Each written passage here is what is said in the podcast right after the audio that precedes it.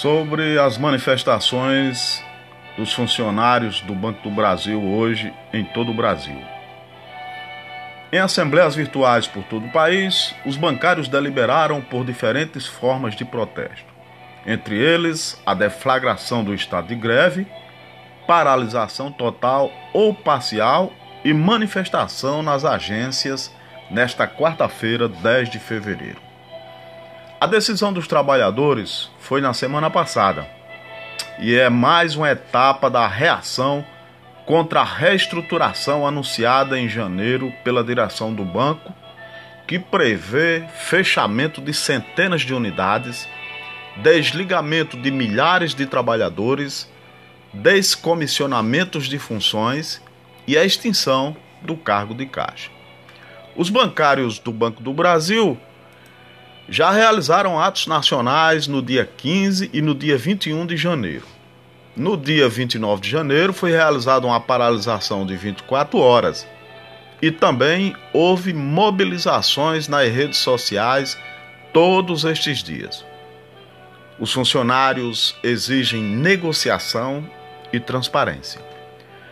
Depois da paralisação do dia 29, quando houve forte adesão da categoria ao protesto, Novamente, os bancários reforçaram que não irão aceitar passivamente este desmantelamento do Banco do Brasil. Sobre o encolhimento do Banco Brasil, a reestruturação pretende demitir 5 mil bancários pelo PDV. Aliás, mais de 5 mil tiveram que aderir já a essa modalidade de demissão.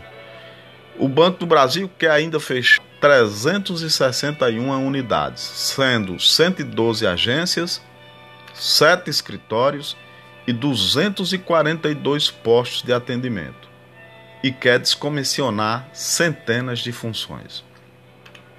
O aumento da digitalização bancária é, a, é o principal argumento do governo federal para colocar em prática a reestruturação.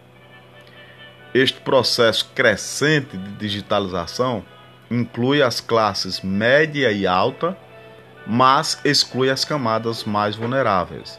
Ao tomar esta decisão, a direção do banco está tirando o atendimento dessas pessoas de renda mais baixa e atacando diretamente o papel do Banco Brasil de indutor da economia, principalmente para as micro e pequenas empresas.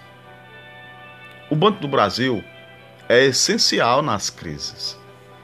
Por exemplo, durante a crise causada pelo coronavírus, o Banco do Brasil concedeu 6 bilhões e 600 milhões em crédito para 110 mil pequenas e microempresas por meio do, do Pronamp, o Programa Nacional de Apoio às Microempresas e Empresas de Pequeno Porte. Apenas para efeito de comparação, por meio do mesmo programa, o Banco Itaú concedeu 3 bilhões e 900 milhões para 42 mil empresas. Isto é o processo de redução dos bancos públicos. Por outro lado, entre 2014 e 2020, o Banco do Brasil fechou 19.500 postos de trabalho, uma variação negativa de 17,5%. A Caixa Econômica acabou com 16.900 postos de trabalho, numa variação negativa de 16,9%.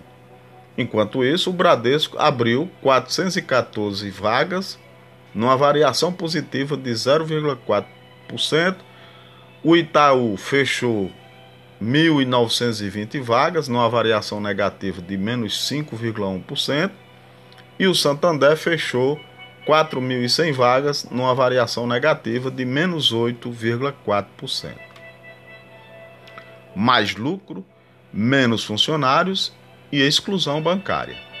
Entre 2016 e 2019, o lucro líquido ajustado do Banco do Brasil apresentou crescimento de 122%, passando de 8 bilhões e 33 milhões de 2016 para 17 bilhões 848 milhões em 2019. No mesmo período, o banco fechou 19% das agências e reduziu o quadro de funcionários em 16%. A redução de milhares de postos de trabalho, o fechamento de centenas de unidades e a extinção da função do cargo de caixa resultará para a sociedade no enfraquecimento da função social do banco público, bem como na elitização do seu atendimento. Para nós bancários, representará mais sobrecarga de trabalho e rebaixamento de cargos. É um processo que favorece a classe alta e os acionistas e não beneficia nem os funcionários e muito menos a população. Ressaltamos que muitos municípios brasileiros só contam com as agências do Banco do Brasil, porque não interessa aos bancos privados atuar em localidades que não trazem retorno. Por isso, é importante a mobilização de todos. Isso nós enfatizamos a importância da adesão dos bancários às manifestações, assim como o diálogo e a mobilização com a sociedade em defesa da função pública do banco. A luta em defesa da função social do banco é de toda a sociedade. Sindicatos bancários de Mossoró e região.